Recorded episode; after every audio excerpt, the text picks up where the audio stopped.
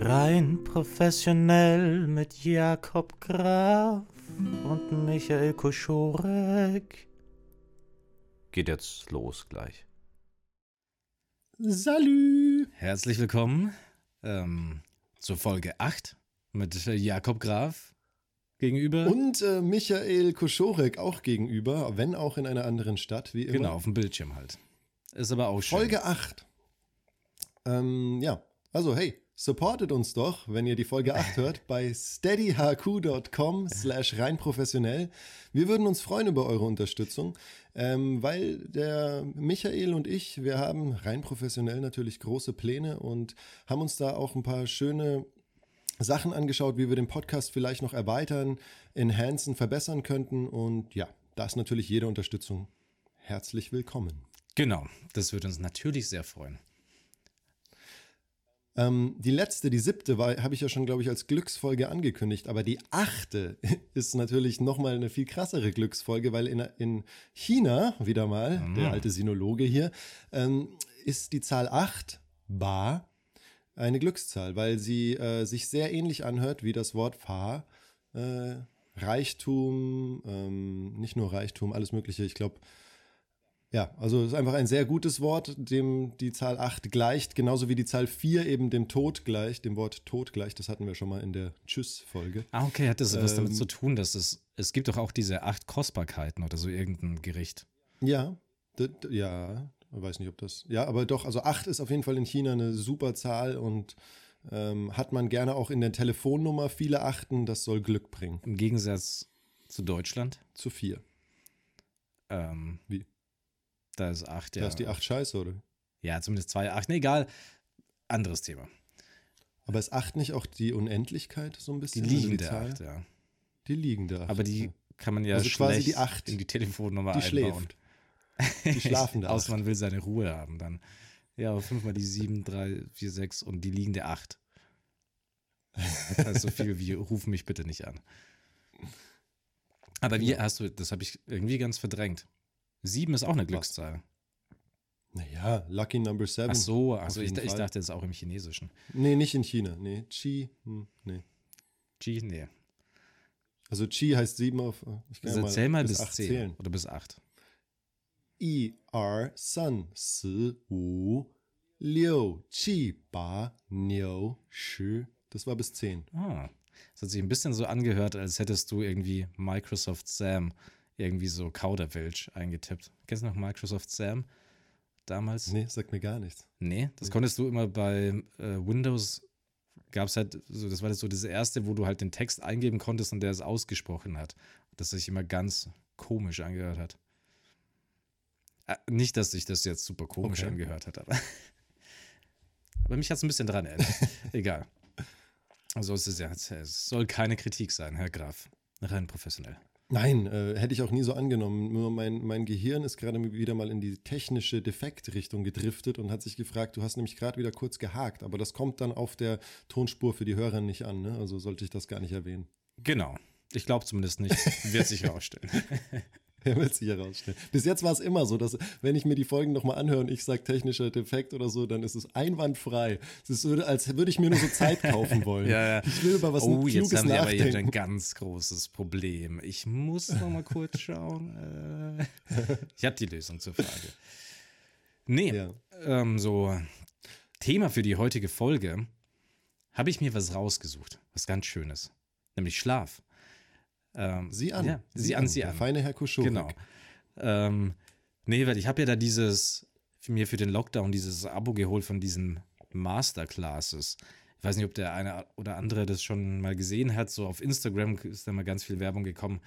Da gibt es halt so Leute aus sämtlichen Richtungen, ob Kunst oder irgendwie, weiß nicht, Musik, Schauspiel, ganz viele Schriftsteller, die da so ihr Wissen zum Besten geben und halt einfach so ein bisschen in ihre Kunst und ihre Art zu arbeiten einführen.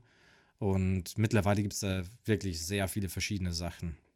Unter anderem ähm, gab es jetzt die äh, Sleep Masterclass von ähm, Matthew Walker, heißt der gute Mann. Der ist nämlich, der ist Director of the Center of Human Sleep Science in der, an der University of California, glaube ich, in Berkeley. An Berkeley? Mhm. An der Um Berkeley, Ber- Berkeley herum. Ähm, In, um und um Berkeley herum. Ja. Ich fand das tatsächlich, also als du das erwähnt hast, hat es mich total gepackt gleich. Finde ich super interessant. Und ich hatte tatsächlich denselben Gast, also Matthew Walker war mal Gast bei Joe Rogan, den wir beide hin und wieder mal gerne hören. Und äh, das war auch einer der interessantesten Podcasts, muss ich sagen. Also leg los und ich habe sicher auch hin und wieder was da. ja, genau, ich, ich habe den da damals auch gehört und ich fand es auch sehr interessant. Und dann ist mir, mir ist erst im Nachhinein dann aufgefallen, dass das der gleiche Typ ist tatsächlich.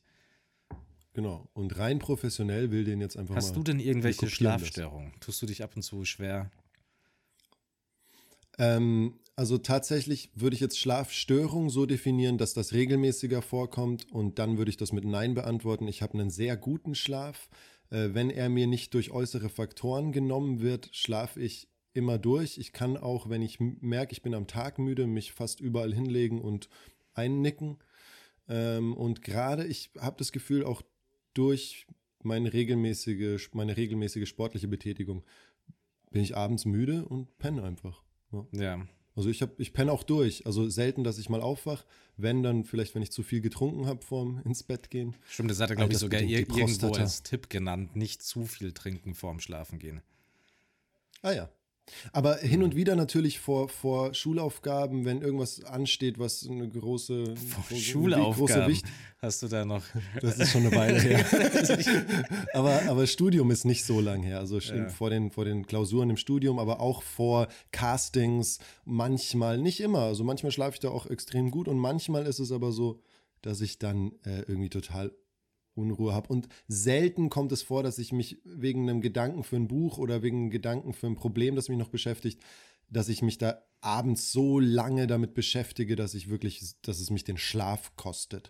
Äh, aber das äh, verarbeite ich zum Glück häufig in der Meditation. Hm, ja, das ist ganz gut. Ich habe mir, Mhm. da fällt mir gerade so dieser. Musterschüler. Also ich habe so diesen ganz klassischen Schauspieler-Albtraum ab und zu, dass ich so träume, ähm, dass ich, weiß nicht, irgendwo hinkomme zu einer Bühne vom Theaterstück oder so, das wir gerade machen und dann auf einmal so ganz schockiert feststelle, ach so, heute ist Premiere. Ich habe ja den, ich habe Oh. den Text noch gar nicht gelernt. Ja, das hast du mir erzählt. Das, ja, Das ist heftig. und das ist so, das ist das Schlimmste einfach. Und dann immer in diesem Moment so, oh, ich gehe jetzt auf die Bühne und mal schauen, was passiert. Ich habe keine Ahnung vom Text. ja, ja, ja. Und das ist Ja, da so hast ein du mich mal schlimmes gefragt. Gefühl einfach im Traum. Ja. So schlimmer als jeder Albtraum fast. Das ist ein Albtraum. Da hast du mich, glaube ich, mal gefragt, ob das aber schon vorkam, weil ich gemeint habe, dass ich mal äh, die falsche Szene vorbereitet hatte. Und dann, aber dann war es nicht so, dass ich ganz ohne Text da stand, jetzt bei, bei der Serie. ah ja, genau. Ähm, ja. sondern, ähm, ja, sondern dass ich dann doch schon noch mal reingeschaut hatte und die halt noch mal überfliegen musste und dann war es auch schnell drin. Aber so ganz komplett ohne Text dastehen ist schon, es ist schon eine doofe Vorstellung als Schauspieler, auf jeden schön, Fall. ja. Ähm, Wobei Nee. hattest du nicht mal, ich glaube, die Anekdote Ähm, könnten wir kurz erzählen, jetzt wo, wo du sagst, Ja. ähm, als du diesen chinesischen Blockbuster gedreht hast, an deinem Uh, ersten ja. Drehtag. Das ist ja so ein Oh, bisschen ja. ähnlich gewesen eigentlich, oder? Ja, ja, ja. Ja, und da also zum Beispiel die Nacht davor, weil das war so ungewiss, wann es losging. Ich wusste nur, irgendwann geht der Flug nach Rom. Wir haben in Italien die ersten Szenen gedreht. Äh, Mailand war es. Entschuldigung, Mailand. Äh, und ähm, das war aber so, das wurde mega oft verschoben. Ich habe äh, fünf Tage vorher ein neues Drehbuch bekommen, dann nochmal irgendwie einen Tag vorher neue Szenen und es war sehr viel, sehr chaotisch, aber es war eine riesige, geldige Produktion und eben ein äh, Jugendidol aus Kung-Fu-Filmen und auch anderen chinesischen Spielfilmen, den ich super abgefeiert habe, bevor ich jemals an Schauspiel gedacht habe. Äh, der war der Hauptdarsteller dieser Produktion und ich war halt echt so, oh mein Gott. Und dann habe ich Mit dem hattest kurz du auch die Szene, glaube ich, im ersten die Tag, erste oder? Szene Ja. war, die erste Szene war abgesperrter Mailänder Hauptbahnhof, ungefähr drei bis 400 Komparsen, der ganze Hauptcast. Und ich musste im Anzug aus so einem schwarzen Benz zum richtigen Timing, ich habe so eine Flotte von Mercedes, weil ich war der böse europäische Agent. Und ich musste dann da aussteigen und ähm, zum richtigen Timing dahin diese Meute aufhalten, sie stellen und so eine Art Monolog halten. Und der sollte auf Chinesisch sein. Und den Text dafür habe ich eine Nacht vorher nochmal neu, komplett neu bekommen. Und dann war auch jemand a- am Set, also ich habe die Nacht kaum geschlafen, wirklich gar nicht. Und am Set war dann auch jemand, äh, eine ganz nette ähm, Chinesin, die mir eben, also ein Sprachcoach, die mir das dann nochmal beigebracht hat, wie ich es betonen soll und alles. Aber es hat sich Genau, da muss man ja dazu sagen, dass gelernt. es halt super schwierig ist, quasi Chinesisch mal ebenso den Text auswendig zu lernen, weil es, wie gesagt, diese kleinen Nuancen in, der, in den Betonungen quasi so viel ausmachen und die Bedeutung verändern können, glaube ich, ne? Genau, es gibt vier verschiedene Töne, die auch kaum einer trifft, äh, Europäer, der jetzt so ein bisschen Chinesisch kann. Also auch ich, der das als Nebenfach im Studium hatte und länger in Taiwan und in Shanghai mittlerweile war. Äh, ich, die Chinesen sind sehr lieb und sagen dann, ja, ja, du machst es ganz gut, aber ich weiß, dass ich das nicht gut mache und dass, dass viele Professoren auch noch nicht so ganz hinkriegen, immer die Töne zu treffen. Also das ist echt nicht so leicht. Ähm, es ist relativ leicht, ganz okay Chinesisch zu sprechen, aber richtig gut zu werden, das ist, ist echt eine, eine andere Hausnummer. Und da war ich halt da und das hat sich auch sehr auswendig gelernt angefühlt.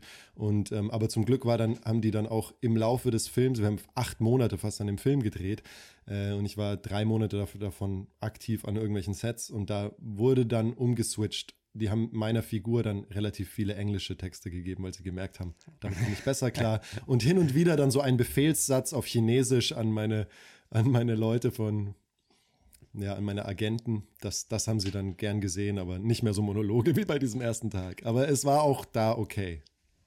Ja, immerhin. Aber ich wurde, nicht von der, ich wurde zumindest nicht rausgekickt. das ist gut. Aber das kann ich mir schon vorstellen, dass da ein bisschen Panik am Start ist.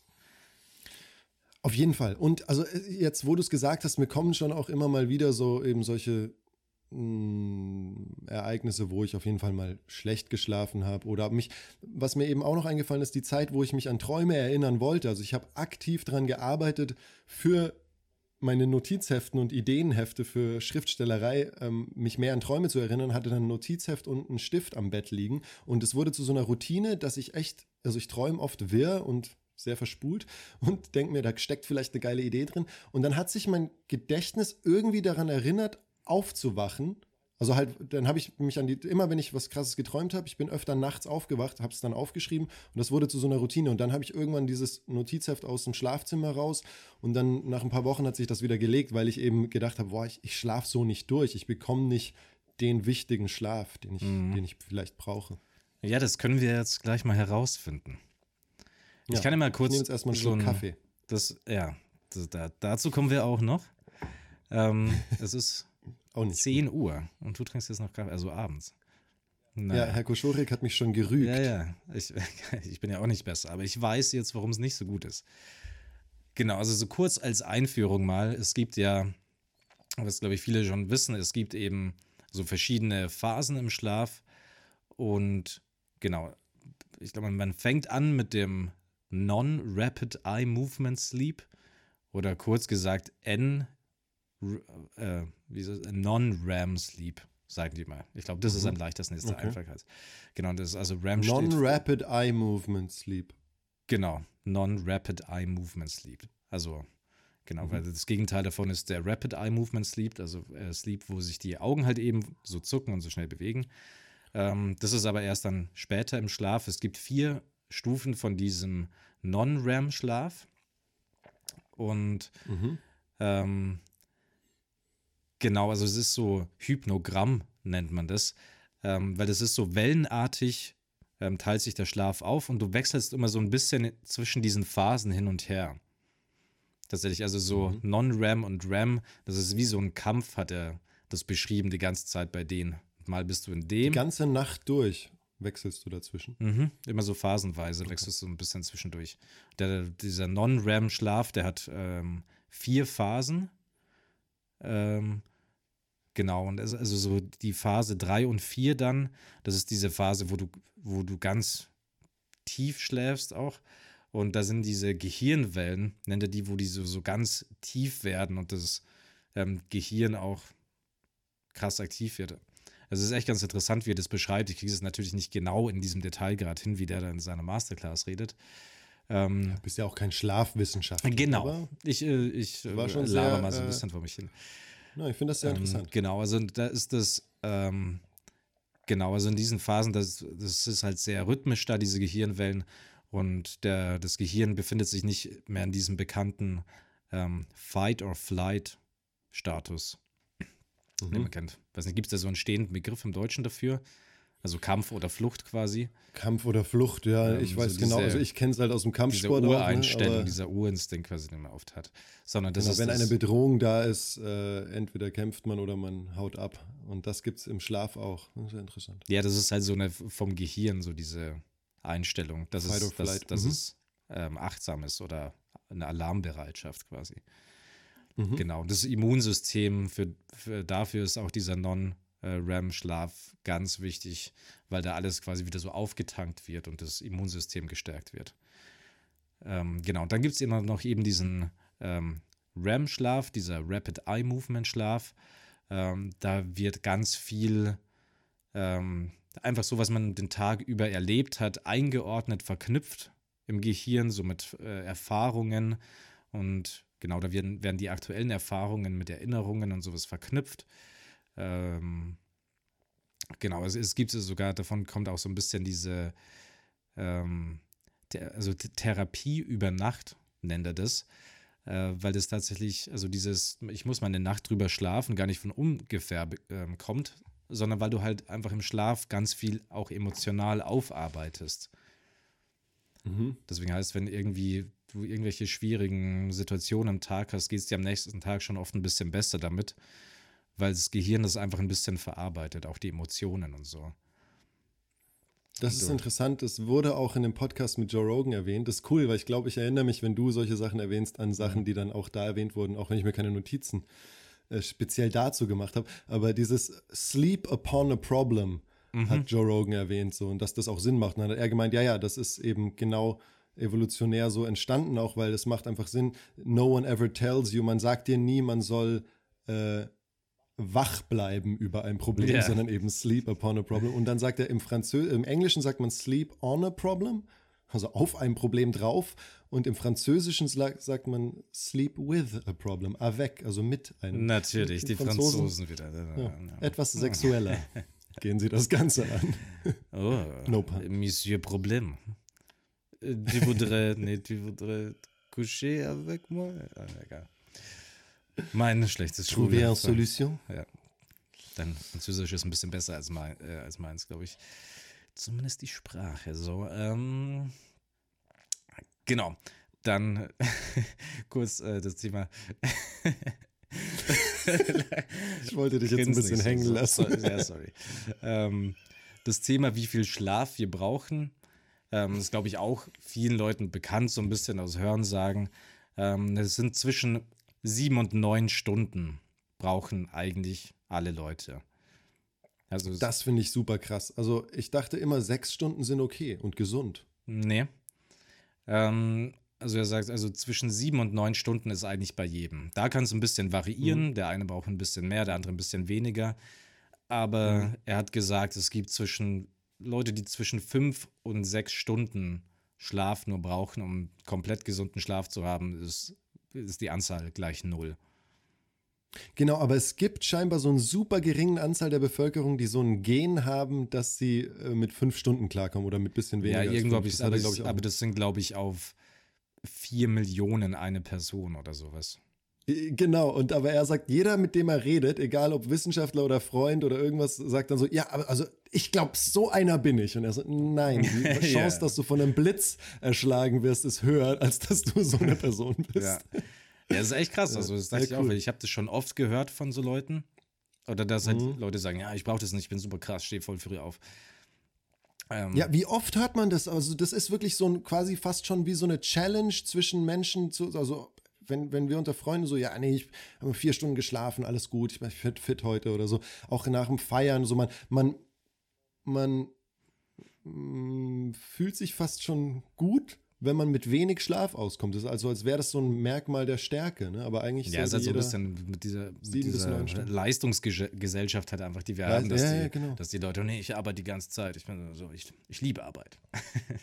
Kommt immer auf die Arbeit Genau. an. Da fällt mir zudem ganz kurz ein Fakt ein, Mhm. den ich mir rausgeschrieben hatte von dem Podcast, nämlich, dass Männer, die zu wenig Schlaf bekommen, also über einen längeren Zeitraum einen äh, niedrigeren Testosteronspiegel, nämlich von der Höhe von jemandem, der zehn Jahre älter ist als sie haben. Echt? Also das ist ja schon, ja, das ist ja schon ein Grund, vielleicht ein bisschen mehr Schlaf zu Ja, bekommen. ihr hört's. Äh, Boys da draußen an den Empfangsgeräten, legt euch mal aufs Ohr und lasst den Podcast dabei weiterlaufen. Für die Statistik. Das ist sicher gut für die REM-Phase. genau. Doch so ein.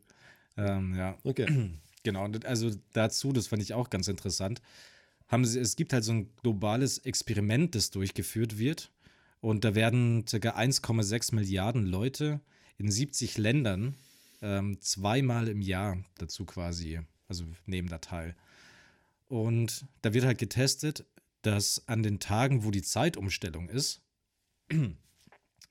an dem Tag, nachdem es umgestellt wurde, sodass man eine Stunde weniger Schlaf hat, gibt es 24% mehr Herzinfarkte. Das ist krass, Was? oder? Das ist richtig Und krass. genauso gibt es, ähm, wenn die Zeit umgestellt wird, so dass man eine Stunde mehr Schlaf hat, gibt es 21% weniger im Vergleich zu wie wie ein normaler Tag ist. Ach also so, das weil ist- sonst hätte ich gesagt, vielleicht ist es auch nur, weil die Leute einfach äh, so schockiert, so, ich habe die Zeitumstellung vergessen. Und dann. Also, ja. Aber dann wäre es ja bei beiden Umstellungen. Nee, oder so, und der sagt, Also es gibt, Professor es gibt auch, Graf. Professor Dr. Dr. Summa cum laude Graf. Ähm, nee, es gibt auch sogar so ähnliche Prozentzahlen sind zu sehen bei Sachen wie Verkehrsunfällen, äh, Selbstmorden auch. Und Hm. ähm, genauso sogar bei Entscheidungen von Richtern, die am Tag nach Hm. der Zeitumstellung geben die halt durchaus verhältnismäßig eine härtere Strafe für das gleiche Vergehen. Weil es einfach so die Stimmung bist ein bisschen schlechter drauf, wenn du nicht äh, genügend Schlaf hast. Crazy. Mhm. Ja, das ist ein, wie gesagt, ein globales Experiment. Ja, also ich habe auch, glaube ich, noch mitbekommen, dass äh, die meisten Autounfälle, also überwiegend, die überwiegende Anzahl an Autounfällen passiert, weil Leute ähm, Genau durch den bekannten Sekundenschlaf, der halt eintritt, Ja, weil genau. das Gehirn sich ja schon ein bisschen dran erinnert, so ich brauche noch ein bisschen Schlaf und das halt immer irgendwie versucht auszugleichen. Genau, und also es funktioniert halt im Prinzip, was noch wichtig ist für die ganze Theorie, ist eben, dass wir halt, ähm, wenn wir Licht durch die, durch, äh, über unser Auge, über die Retina aufnehmen, ähm, dann bremst es eben diesen Melatoninausstoß, also das Hormon Melatonin. Das ist dafür zuständig, dass es uns halt ein bisschen schläfrig werden lässt.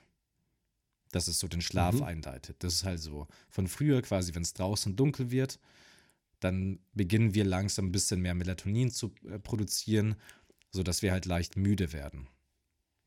Und das ist halt momentan in der Gesellschaft auch so ein bisschen ähm, ein Problem. Er sagt also, wir sind eine Gesellschaft, die halt zu wenig Dunkelheit hat, sagt er. ja, Weil, das genau, ja, da, da, genau, weil wenn du das, das nämlich fand in ich auch sehr interessant.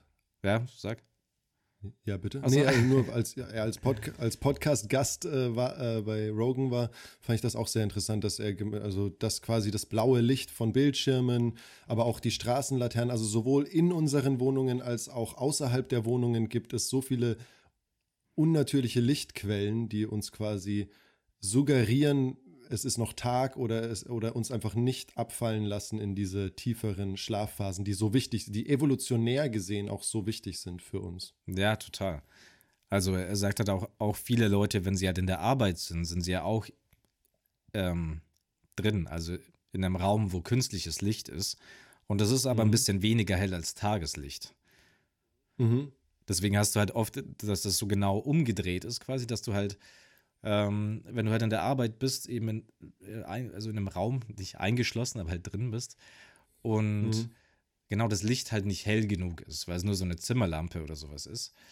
Und Mhm. genau das lässt dich dann eher so ein bisschen leicht müde werden und dann gehst du raus ans Tageslicht, gehst nach Hause, bist zu Hause, schaust auf den Bildschirm, aufs Handy und hast überall dieses starke LED-Licht, dieses Blaulicht, äh, was dir dann eigentlich deinem Gehirn wieder signalisiert, du musst wach sein. Deswegen ist es schon so ein Hm. bisschen schwierig, da diesen, den, den Rhythmus, dass das richtig geregelt wird vom Gehirn. Genau, ich glaube, er hat auch wirklich so als einen großen Tipp gesagt, äh, alle sollten sich Schlafmasken anziehen. Ja, das kann ich mir gut vorstellen. Dann kannst du seit Jahren. Also halt eine Maske über die Augen. Ja. Hm. Ähm, genau. Dann das nächste interessante Thema ist Frühaufsteher oder Nachteule. Hm. Weil, und ich bin ja schon lange war ich Unterstützer dieser Theorie als bekennende Nachteule, dass man einfach, wenn du eher gerne lang äh, wach bist, dann wirst du ja auch sozial schon ein bisschen diskriminiert. In der Schule und so. Da können wir ja gleich mal dazu kommen. Es ist nämlich, ähm, wie sagt man das, im Englischen hieß es Circadian Rhythm oder im Deutschen ist es, glaube ich, irgendwie zirkadiane Rhythmik. Das ähm, beschlägt, gehört. also das ähm, Bio, Also Bio, Circadian Rhythm. Ja, ich glaube gehört. Biorhythmus, so kann, kann man im Deutschen gut dazu sagen. Ja, okay, der Biorhythmus. Ähm, mhm. genau, Der ist aber bei jedem unterschiedlich. Genau, der bestimmt eben so ein bisschen, wann du neigst dazu, schläfrig zu werden, schlafen zu gehen. Und der ist eben bei Leuten sehr unterschiedlich. Der Chronotyp, Mhm. sagt man auch. Ja, Ähm, kenne ich. Also ich habe tatsächlich, meine Mutter wusste, ich bin um 17 Uhr, schon seit ich klein bin, um 17 Uhr habe ich ein kleines Tief am Tag. Sonst eigentlich immer Ja. fidel und energetisch und um 17 Uhr. Ja, also es ist halt Batteries low. in dem Fall, also das ist quasi Frühaufsteher oder Nachteule, das ist so diese, dein Chronotyp und der hängt tatsächlich von der DNA ab. Das hast du nicht selbst unter Kontrolle. Du kannst es auch nicht dir antrainieren, Mhm. quasi, ob du in der Früh fit bist oder abends. Es gibt irgendwie neun verschiedene Gene, hat er gemeint, die das kontrollieren. Wir haben so, ja, 25 bis 30 Prozent aller Leute sind Nachteulen und die gleiche Prozentzahl sind Frühaufsteher und der Rest ist irgendwie so dazwischen halt. Das wäre ja dann super interessant zu wissen, ob das irgendwie evolutionär bedingt ist. Also ob du quasi äh, deine Vorfe Vorfahren einfach zu diesen Zeiten, wo du gern wach bist, einfach gejagt haben oder ähm, eben, was weiß ich, Mhm. ihre, ihr, Ja, did their things. ja ich habe da Und auch. äh, andere waren halt eher tags, tagaktiv. Ne? Mhm. Ähm, ich habe dazu zu diesen Nachteulen in diesem PDF, äh, was wir uns vorher, was du mir geschickt hast, auch zu dem Thema zu. Das ist auch von ihm, ne? Von Mhm, genau. Matthew Walter. Es steht über Nachteulen, dass sie Neurot Nachteulen, dass sie neurotischer sind, mehr trinken, also Alkohol, mehr rauchen und mehr Sex haben. Herr Koschorek. Ja. Ähm, berühmte Nachteulen sind Barack Obama, äh, Charles Darwin und tatsächlich der, unser guter Freund C.G. Jung Hm, und Bob Dylan. nicht schlecht. Weil ich glaube, ansonsten hatten fast eher die Frühaufsteher mehr Vorteile auf ihrer Hand. Aber so ein bisschen was ist ja auch. Naja, einen habe ich mir noch zum Schluss aufgehoben, tend to be more creative. Mhm. Also, Koschorek. gelesen. und have scarier dreams. Also äh, Text mehr vergessen. Albträume. genau, mehr Albträume und ähm, haben ihre eigene Gesellschaft. Das habe ich auch nicht ganz verstanden, was er damit meint, aber Aber ich äh, zähle mich, ich freue mich auf jeden Fall, Teil deiner exklusiven ja, Gesellschaft Teil, Teil meiner Nachteulengesellschaft. Sehr, sehr ich froh, würde sie an mich Bord zu tatsächlich, haben. ich würde mich tatsächlich als genau zwischendrin. Ich liebe es manchmal früh aufzustehen, äh, den Tag so ganz früh anzufangen und zu genießen und manchmal schreibe ich bis tief in die Nacht und das ist auch, Mhm. fühlt sich auch gut an. Das also so sagt er, ist halt gar nicht gut. Der sagt, du sollst immer drauf schauen, dass du Regelmäßigkeit hast und immer zur Mhm. gleichen Zeit ins Bett gehst und zur gleichen Zeit aufstehst. Also Dann auch wenn du mal länger grad wach bist, sollst du trotzdem ähm, zur gleichen Zeit aufstehen. Das mache ich tatsächlich. Ich schlafe nicht länger aus. Ich bin kein äh, Langschläfer morgens raus. Aber Mhm. dann, dass ich dann halt, ja, anstatt um sieben aufzustehen, um neun aufstehe, wenn ich jetzt anstatt um elf, um drei ins Bett gehe. Ja, also sagt, wenn es mal so abweicht, soll man trotzdem drauf achten, zur Mhm. gleichen Zeit aufzustehen. Also ich muss sagen, ich fühle mich am wohlsten, wenn ich um elf ins Bett gehe und um sieben aufstehe. Dann sind es aber auch acht Stunden, was ja voll in dem, Mhm. in dem Rahmen wäre. Da fühle ich mich am wohlsten. Ja, bei mir Ähm, wäre es fast schon aber ein nicht bisschen verschoben. Bei mir ist es, glaube ich, eher so 12, 1 Uhr ins Bett gehen und dementsprechend Aha. später aufstehen ein bisschen. Ja, genau, aber das mache ich auch sehr oft. Also ich gehe tatsächlich öfter um 12 ins Bett als um 11 und penne dann aber auch bis 7 eigentlich nur. Und wenn ich aber mal wirklich spät mache, so was weiß ich, 2, 3, 4, dann schlafe ich nicht länger als bis 9. Da ist irgendwie so eine Grenze bei mir. Mhm. Die ist aber auch erst in den letzten 10 Jahren entstanden. Also Ja, mit weil du dann aufs Klo zwischen musst. 16 und Ja, wegen der- 23, sage ich mal, habe ich auch richtig lang gepennt. Und Ja. war eigentlich immer wach. ja, aber ähm, ganz interessant, weil ich hatte auch Genau. direkt eben diesen Gedanken, es kommt irgendwie aus der Evolution. Und er hat es dann auch gemeint, also es ist jetzt nicht bewiesen, aber es ist so seine Theorie dazu, warum es da diese Unterschiede gibt. Das ist nämlich, dass so früher die Leute, also zur Steinzeit oder irgendwann dann, haben die ja nicht so wie jetzt irgendwie mit einem Partner oder alleine im Bett geschlafen, sondern du warst ja eine größere Gruppe und die haben alle gemeinsam geschlafen. Und es mussten aber halt immer welche wach sein, so aus Sicherheitsgründen halt, der auf die Mhm. Gruppe aufpasst. Und deswegen hat es natürlich evolutionstechnisch schon Sinn gemacht, dass es Leute gibt, die so, dass man einfach versetzt schläft. So hat er sich das erklärt, dass es diese verschiedenen Chronotypen gibt und das auch in der DNA verankert ist. Hm, interessant. Es waren dann immer dieselben, die quasi zu einer bestimmten Zeit nachts die Wache geschoben haben. Das haben sie nicht durchgewechselt. Ich war nicht dabei, aber ich, ich denke mal, dass es ja durchaus Leute gab, so wie jetzt, es gibt ja auch Leute so Die hat man halt dann Huckepack genommen morgens, wenn man weitergezogen ist und die schlafen mussten. Ja, aber das, also es gibt ja schon Leute, die halt schon so um 8 müde werden und dann ins Bett gehen. Und dann halt Leute, die erst so um 12, 1, 2 müde werden. Mhm. Aber was auch sehr interessant ist, ähm, diesen Rhythmus, den ich gerade beschrieben habe, ist halt der, den ich in Deutschland habe. Aber sobald ich in der Nähe vom Äquator bin, und ich bin ja auch als Kind lange in Tansania äh, gewesen, und da, ich finde, in so Äquatorebene äh, in nahen Gebieten, da schläft man, weil da die Sonne ja auch das ganze Jahr um 6 Uhr untergeht, um 6 Uhr aufgeht, ungefähr. Und da, da penne ich viel früher mit der Sonne, wird man müde und stehe mit der Sonne auf. Also da gehe ich wirklich auch meistens um halb neun, neun ins Bett und wach dann aber auch schon so um halb sechs, sechs auf. Ja, krass. Ja, Ja, also das, das hängt macht schon- echt was. Und dann, und dann kann man sich konditionieren, weil man ja denkt, warte mal, ich will doch heute Abend irgendwie noch eine Flasche Wein trinken und irgendwie was, äh, oder man geht auf eine Feier oder was weiß ich was, aber dann macht man natürlich länger, aber am Anfang schaltet es schnell um auf, es Mhm. macht Sinn, hier mit der Sonne zu Bett zu gehen und mit äh, der Sonne aufzustehen. Ja, klar. ist mir auf jeden Fall schon das auch aufgefallen. das Soll ich noch kurz die Morgen äh, Ach so, Muffel, ja. ich schon sagen? Ja, ja. Nee, die, die Morning Larks, sagt er. Was sagt man denn auf Deutsch? Ähm, der frühe Vogel. ne? Die Frühaufsteher, die frühen Vögel, weil er hat ja so einen netten Vogel mit einer Hm. Tasse Kaffee auf dem Kopf, ähm,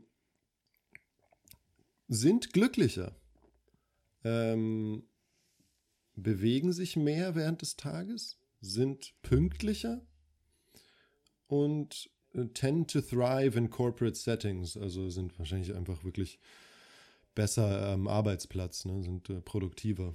Ja, es macht ja auch Sinn. Ich meine, das ist ja schon alleine, also ich finde es schon extrem krass, so dass bei uns, wie es halt früher war, ich denke, es ist auch immer noch so, dass die Schule um 8 Uhr anfängt. Das ist schon krass früh. Mhm. Auf jeden Fall, vor allem, wenn du sagst, es ist nicht so wie bei mir in meiner Genetik. Ähm, sonst hätte ich natürlich bei meinem Abischnitt auch vorne die Eins stehen. Stichwort Schule, da hat er tatsächlich gesagt, es wäre sinnvoll, äh, die Schule später anfangen zu lassen und die Kinder ausschlafen zu lassen. Mhm. Das hat er bei Rogan irgendwie erwähnt. Ja? Dann, ja. Ja. Dann hat er gemeint, dass gerade tausende Kinder zuhören und sagen, hey, ähm, Papa, schau mal, wir sollten doch, äh, lass mal die morgen die ersten drei Stunden schwänzen. Ja, Übrigens, Fall, äh, ich berühmte frühe Vögel, berühmte frühe Vögel, Oprah Winfrey und Steve Jobs.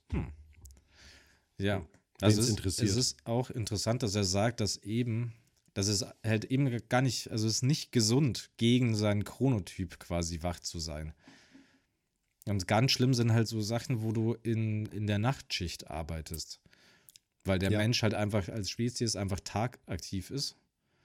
Hm. Und wenn du da so komplett dagegen arbeitest, das geht halt nicht, dass du sagst, ich trainiere mich da um. So, weil einfach dein Mhm. ganzes Gehirn und so ist es nicht darauf ausgelegt, das zu machen. Mhm. Ist sogar ähm, so weit, dass die, also die Konsequenzen davor sind, sind das, also es ähm, fördert verschiedene Herzkrankheiten, äh, Depressionen, Diabetes und äh, Mhm. generell eine kürzere Lebenserwartung und sogar verschiedene Formen von Krebs. Das ist sogar von der WHO, von der World Health Organization, äh, ausgeschrieben, dass so Weltgesundheitsorganisation. Schichtdienste ähm, krebsfördernd sind.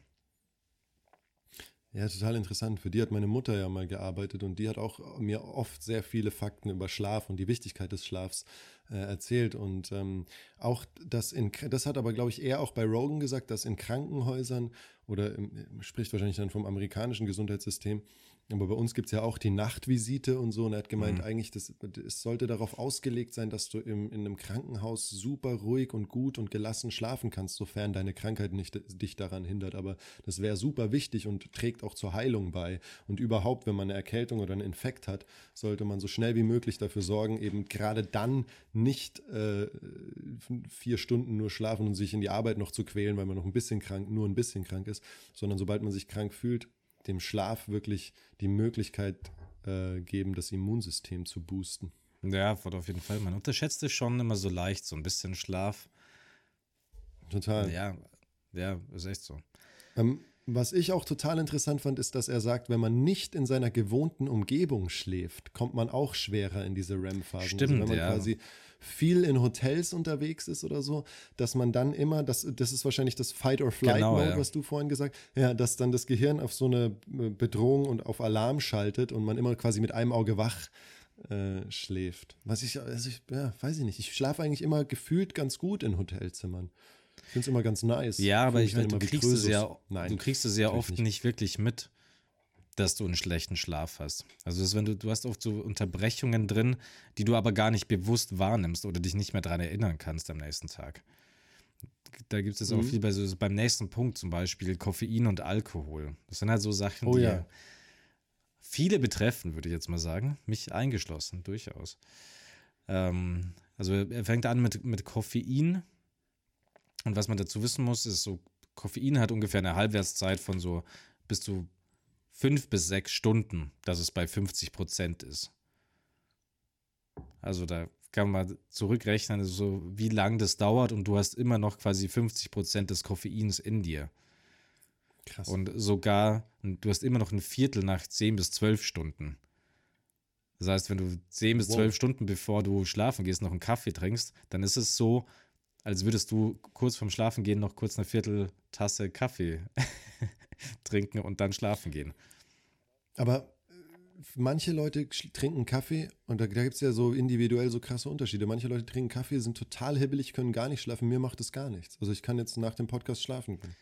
Ja, ich, ich kenne es auch. Also es hat so ein bisschen, der Metabolismus ist so bei jedem ein bisschen anders, hm. eben wie schnell diese Halbwertszeit und sowas ist. Aber es hm. ist trotzdem bei jedem dieser Effekt, dass der, das Koffein also es funktioniert so, dass sich tagsüber, wenn du aktiv bist, die meisten mhm. Leute haben ja so, glaube ich, so gegen 11 Uhr ungefähr vormittags so ihren Höhepunkt an äh, Leistungsvermögen oder Wachheit. Entschuldigung.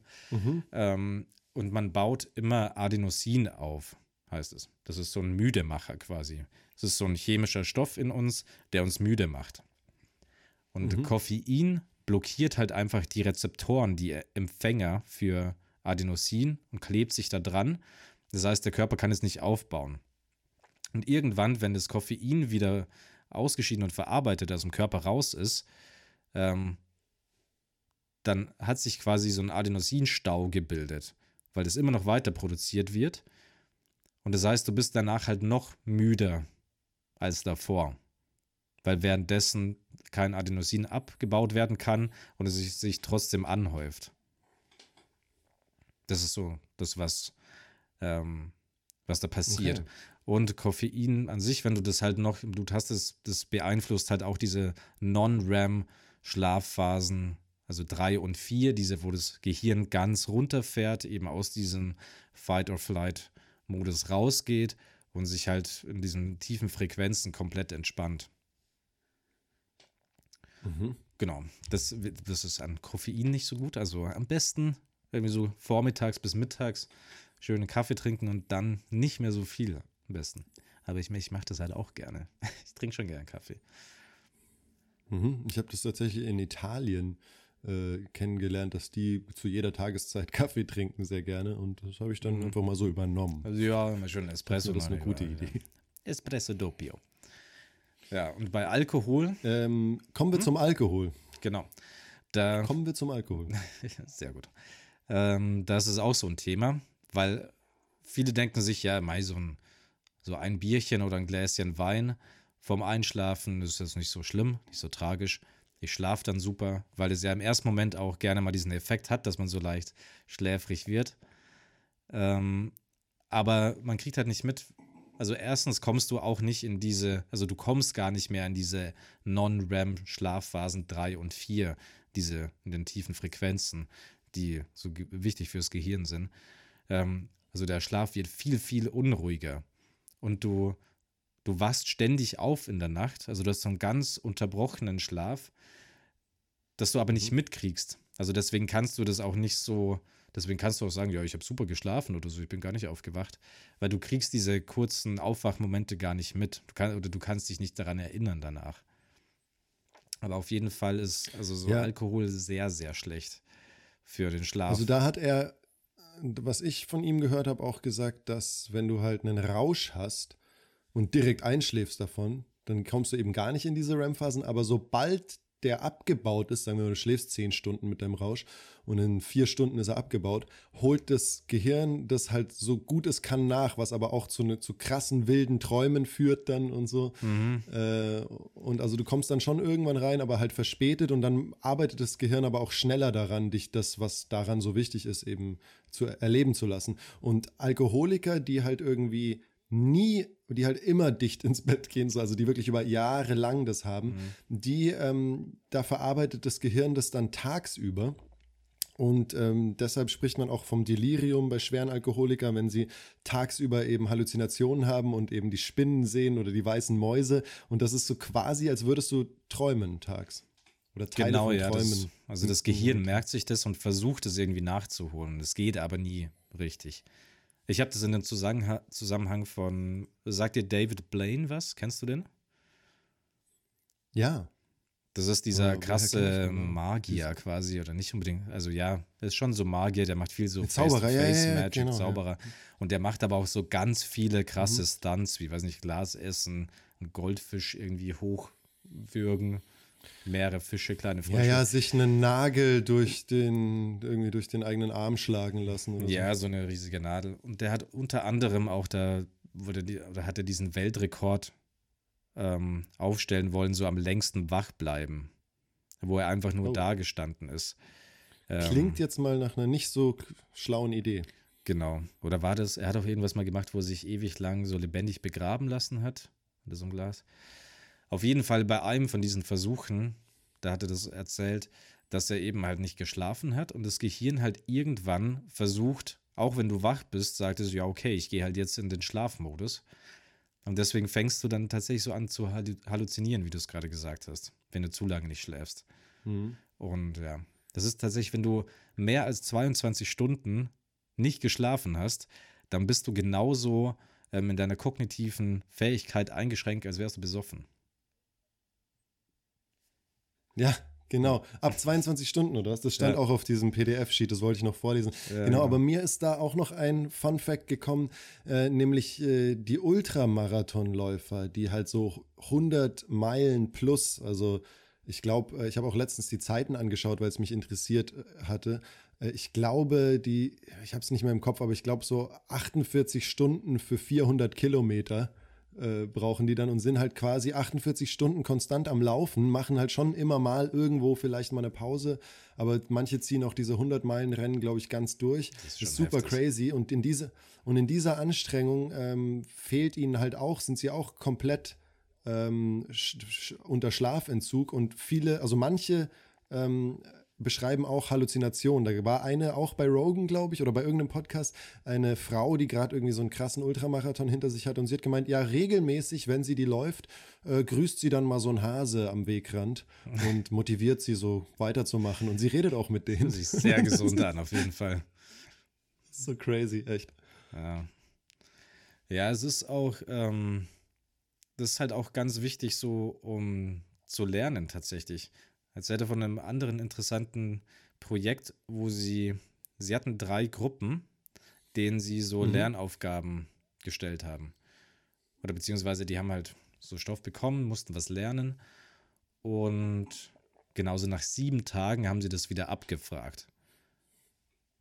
Und die, genau, das haben sie bei einer Gruppe ganz normal gemacht. Bei der zweiten Gruppe haben sie das gleiche gemacht, nur dass sie am Abend, wo die das gelernt haben, denen irgendwie noch ein paar Wodka-Shots gegeben haben, so die halt ein bisschen leicht betrunken gemacht. Und dann noch eine dritte Gruppe, bei der haben sie es drei Tage, nachdem sie es gelernt haben, die auch mhm. den Alkohol gegeben und haben dann halt nach sieben Tagen, nach einer Woche alle abgefragt. Und bei den zwei Gruppen, die Alkohol getrunken haben, die konnten sich also deutlich, ich glaube so 20 Prozent weniger haben die behalten von den Informationen. Und das war also, was so krass dran ist, dass halt auch die Gruppe, die drei Tage, nachdem sie das gelernt haben, ähm, dass das immer noch diesen Effekt hatte. Also, dass man da mal sieht, wie lange das Gehirn mit Informationen, die es kriegt, quasi die im Schlaf verarbeiten okay. muss. Ja, also heftig. Also so drei Tage. Und also ich habe dazu auch noch zum Lerneffekt, zum Lerneffekt von Schlaf noch was zu sagen. Das hat er, glaube ich, auch erwähnt, ähm, dass Schlaf die beste Performance-Enhancing Drug ist, also quasi wie Doping funktioniert. Mhm. Wenn du genug Schlaf kriegst nach einem Training, im Gegensatz zu Schla sehr wenig schläfst, nach, sagen wir mal, du hast einen neuen Trainingseffekt beim Fußball oder beim Kampfsport, erlernst eine neue Technik oder Akrobatik äh, und hast einen Trainingseffekt, hast, hast äh, ein Erfolgserlebnis, schläfst in dieser Nacht nur drei Stunden, dann ist am nächsten Tag ist, ist die Fähigkeit, das, das zu wiederholen, was du gelernt hast, viel schwächer, als wenn du, ähm, als wenn du sechs oder mehr Stunden Schlaf hast. Und wenn du halt eben zwischen diesen sieben und neun Stunden Schlaf hast, dann lernst du, ist, wirst du, ist die Wahrscheinlichkeit, dass du am nächsten Tag ähm, nochmal was dazu lernst oder das halt noch besser äh, wiederholen kannst als nach, direkt nach der Trainingseinheit, äh, irgendwie so 60 Prozent oder so mehr. Also, also das, ja. Mhm. Unterstützt dich wirklich darin. Du lernst quasi im Schlaf, als hättest du nochmal trainiert. Na, krass. Ja, es ist schon echt interessant. Mhm. Ich habe so als, als letzten Punkt hätte ich jetzt noch was zu träumen. Ganz was kurz ja. noch zu Physical Exhaust, Exhaustion, also quasi, wenn ja, du, wenn du trainierst. Ähm, wenn du eben weniger als sechs Stunden schläfst, geht am nächsten Tag deine Ausdauer um 30 Prozent nach unten. Also da kannst du halt mit Mental Strength noch dagegen arbeiten. Wow. Ja, also du bist, du bist 30 Prozent weniger ausdauerfähig als am Tag davor. Verrückt. Krass. Aber Das ist nicht wenig. Laut Matthew Walker. Ja. Ja, dann hau mal rein. Ja, der hatte schon was ein bisschen Ahnung von was er sagt. Genau, also ähm, um Träume geht es noch ganz kurz. Ist ja durchaus auch ein großer Teil des Schlafens. Mm. Vielleicht auch stellvertretend für viele Leute, was überhaupt Schlaf ist. Ähm, Genau, also als erstes sagte, dass man ja auch mittlerweile. Ein Phänomen, ein Phänomen, das glaube ich noch gar nicht ganz geklärt ist. Aber auch immer mal wieder bei rein professionellem Podcast auftaucht. Träume. ja, das stimmt. Kannst du das ganz gerne mal. Träumen. Wir sind ja auch ein bisschen Träumer, nicht wahr? Ähm, genau, also, also man kann ja mittlerweile nachvollziehen, so welche Bereiche und so aktiv sind vom Gehirn. Also man kann es relativ genau messen. Und die Gehirnaktivitäten, während man träumt, sind halt echt krass. Also so ähm, teilweise fast so, wie wenn man wach ist oder teilweise sogar noch aktiver als im wachen Zustand. Ähm, also das Gehirn ist aktiver, als wenn du so einfach wach rumläufst, teilweise beim Träumen. Und hat aber vor allem der, der visuelle, der motorische Teil des Gehirns und der Teil, der so Erinnerungen und Emotionen dafür zuständig ist. Ähm, und der rationale Teil, also der, dieser äh, präfrontale Kortex, der so für wohl überlegte, rationale Entscheidungen und so, oder man sagt, das kann doch sein oder das kann nicht sein, ähm, der dafür zuständig ist, der fährt halt komplett runter in diesem REM-Schlaf. Also dieser Rapid Eye Movement Schlaf mhm. ist eben dieser Schlaf, in dem man auch träumt. Ähm, und das Gehirn, das wusste ich auch nicht tatsächlich, das sendet halt so ein Signal die Wirbelsäule entlang runter und das paralysiert deine ganzen Muskeln. Also die freiwillig bewegbaren Muskeln. Nämlich mhm. so, dass du halt, dass du halt ungefährdet träumen kannst und dass du nicht, während du träumst, dann so die Träume nachspielst und das machst. Das ist wahrscheinlich, da hat er jetzt nichts gesagt, aber ich schätze mal, da ist wahrscheinlich der Fehler oder irgendwas stimmt da nicht, wenn Leute schlafwandeln, schätze ich mal. Eben, ich wollte gerade sagen, oder ich zucke auch manchmal, wenn ich träume im Schlaf, oder ich weiß nicht, ob ich da genau träume, aber so manchmal im, haben sich schon Leute, die neben mir schlafen, beschwert, dass ich mal austrete.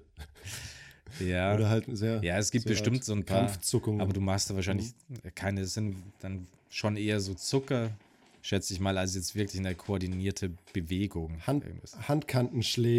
Gezielt Gezielt Gezielt in den Nacken auch, ja. ähm, äh, High Kicks, Roundhouse. ja. Jetzt wissen wir auch, wovon du so träumst. Ja, aber das fand ich ganz interessant, das wusste ich nicht. Ähm, genau, und dann, dann kommt Das wieder was, das sehr interessant. interessiert dich bestimmt auch wieder.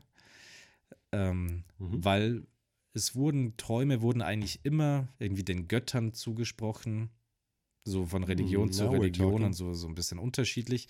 So lange tatsächlich bis zu Sigmund Freud.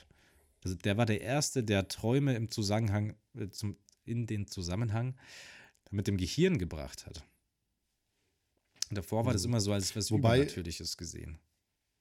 Ah, Sigmund Freud hast du gesagt, genau. Ja. Weil C.G. Jung zum Beispiel war ähm, sehr viel auch äh, auf Forschungsreisen in anderen äh, indigenen Bevölkerungsgruppen rund um die Welt und hat da auch unter anderem über, also über deren Psychologie, über deren Mythologien, über deren Geschichten, über deren Träume auch äh, geforscht und geschrieben und ähm, hat da, glaube ich, eine, finde ich, fantasievollere, inter interessantere äh, Deutung und Psychologie aufgestellt als Freud. Aber äh, ich glaube, Freud war genauso bahnbrechend äh, in der Traumdeutung wie C.G. Jung. Mir fällt Ja, noch ein bisschen die mehr, weil er halt der Erste war, der das überhaupt in Zusammenhang gebracht hat. diese Traumdeutung überhaupt in Zusammenhang. Dass das Ja, aus ja, einem genau. selbst kommt. Ja. glaub- hm. Ich würde sagen, C.G. Jung, der ja Zeitgenosse, also die haben ja sich auch gekannt, glaube ich, äh, hat das dann vertieft wahrscheinlich, diese Erkenntnis oder so, wenn, wenn Freud der Erste war. Würde ich jetzt mal so behaupten, weiß aber nicht, ob Genau, das aber so war das nicht so, Aber, ähm, war das nicht so, dass also Freud quasi als erstes so bekannt und groß war und C.G. Jung so leicht nach ihm kann? Also es hat sich so ein bisschen überschnitten, aber ich glaube, so kurz bevor Jung auch so groß wurde, war Freud schon sehr angesehen und groß und bekannt. Das kann schon, das kann schon sein, ja, aber die haben sich auf jeden Fall ähm, gekannt und haben zur selben Zeit ungefähr gewirkt, Ja, ja, geforscht das und ja. gearbeitet. Äh, und, aber jetzt würde man, also ich glaube, rückwirkend mh, schreibt man dem Werk von C.G. Jung schon noch eine tief, vielschichtigere Ja, Psychologie und auch Analyse hier, zu als, es ist auch hier- als, als Sigmund Freud. genau, er hatte sie ja auch gesagt, weil Freud hatte diese Disguise Censorship ähm, Theorie, Mhm. Heißt es auf Englisch, also wie sagt man, Verkleidungs- oder Verschleierungszensur-Theorie, ähm, Mhm. Wo er eben gesagt hat, Träume sind quasi unterdrückte Wünsche, die man hat. Und wenn man diese krassen Wünsche, wenn man das wirklich so ungefiltert träumen würde, würde man davon wach werden und so. Und deswegen ist das Gehirn wie so ein Filter, ähm, durch den Mhm. die diese unterdrückten Wünsche gehen, die im Gehirn verschleiert werden und dann so sich als Träume einem offenbaren. Und er ist der Mhm. Einzige gewesen, der diesen Code hat, um das zu entschlüsseln. Und deswegen musste man ihm bezahlen und sowas. Und dann konnte er für einen quasi diese Träume deuten und einem sagen, was wirklich mit einem los ist und was seine Mhm. ähm, geheimsten, tiefsten Wünsche und so sind. Und deswegen ist er halt mittlerweile, ist das auch wissenschaftlich nicht mehr so angesehen. Also damals war das halt so, damit ist er groß geworden, aber es, man kann es halt weder, man kann es halt nicht widerlegen, logischerweise noch nicht, dass es so Ja. ist. Ja, ich aber glaub, man viele- kann es halt auch kein, in keiner Hinsicht beweisen und deswegen spielt er da eigentlich in der Wissenschaft nicht mehr wirklich eine Rolle. Ja, also ja, also ich glaube schon, dass Sigmund Freud noch eine Rolle in der Psychoanalyse spielt, allein Mhm. deswegen, weil er bahnbrechende Erkenntnisse und die Psychoanalyse als wissenschaftliches Fach sehr vorangetrieben hat. Genau, aber viele seiner Konzepte sind, glaube ich, überholt. Aber ich habe auch weniger Ich habe über Freud als gesprochen, Jung hattest, ne? gelesen, muss ich sagen. Ja, Ich ja, hab- genau. ja. Also Freud ist überholt. Ja. Genau. Habe ich Jung gesagt? Ich meinte Freud, ja. Also, äh, so, ja. dass Sigmund Freud für die Psychoanalyse sehr wichtig war, für die Entwicklung der Psychoanalyse als Fach, aber ähm, se viele seiner Konzepte überholt sind. Aber ich kenne mich auch wirklich nicht so aus, was Freud angeht. Ähm, Jung habe ich mehr gelesen, aber eine Sache, ich habe mal ein kleines Buch über Traumdeutung von Freud gelesen und da war irgendwie gefühlt wir jede mal, Tür, ja. von der du träumst, war ein Arschloch oder eine Vagina ja. und äh, jeder Turm halt ein Jede Vagina war ein Arschloch, das ist aber sehr verwirrend. Nein, Ja. jede Tür war ein. Was? Sag mal, hast du Ach auch so, diese also- Hänger? also ich nicht- höre dich sehr abgehakt. Ja, es passiert Genau. Es kann sein, dass wir. ist, äh, ja. Heute war es sehr so- stark bei dir. ja, bei dir auch. Aber wir sollten das doch nicht mehr Ja. erwähnen, hatten wir vorhin geklärt. Genau, aber es war, es war jetzt schon so stark, dass ich wieder den Drang hatte, dass ich vielleicht davon heute träumen werde und es jetzt lieber nochmal erwähnt haben wollte. Gut. Ähm, vielleicht Also- machen wir einfach nächstes Mal kurz nochmal Skype aus und telefo- rufen uns nochmal kurz zusammen. Auf jeden Fall, ja, war das sehr äh, sexualisiert, finde ich, diese Traumdeutung bei Freud. Mm, Und was ich noch erwähnen wollte, waren die Traumkinder der Aborigines. Äh, da gibt es quasi, also bei manchen äh, Stämmen der Ureinwohner Australiens ähm, war der Glaube weit verbreitet, dass man träumt, wer der Fa also wenn eine Frau schwanger wird, träumt sie, wer der Vater ihres Kindes ist.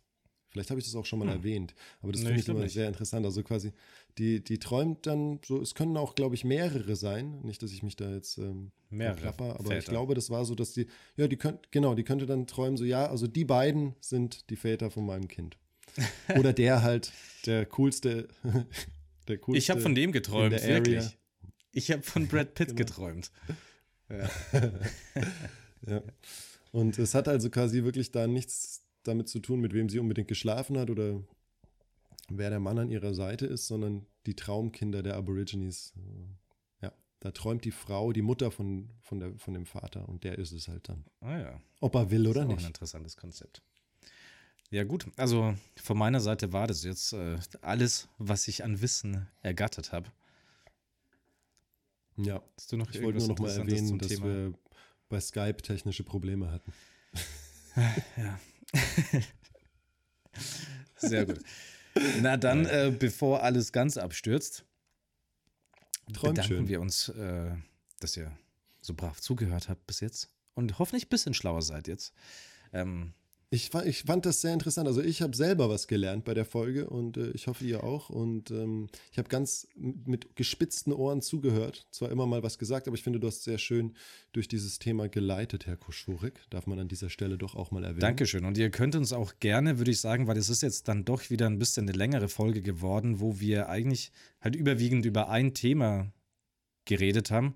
Also ihr könnt uns gerne auch mal Feedback dazu geben, ob, es, ob, ob euch das lieber ist, wenn wir so ein Thema ein bisschen mehr ausarbeiten oder ob wir so ein bisschen eher, ob es euch besser gefällt, wenn wir mal das Thema, so wenn wir so leicht springen und so. Glaube ich, finde ich ganz interessant, oder? Da wollte ich tatsächlich auch noch mal dazu aufrufen, also wer uns hört, uns gerne hört und vielleicht irgendwas hättet, wo ihr euch denkt, boah, darüber sollten Sie sich mal unterhalten, so gern mal in den Kommentaren schreiben, vielleicht greifen wir es auf. Der Herr Koschorik und ich sind Recherche-Riesen. Wir machen das äh, dann sehr gerne und bauen das äh, irgendwie ein und äh, ja, vielleicht reden wir bald über das Thema, was ihr uns in den Kommentaren bei Twitter, Instagram, wo auch immer ihr uns das zukommen lasst.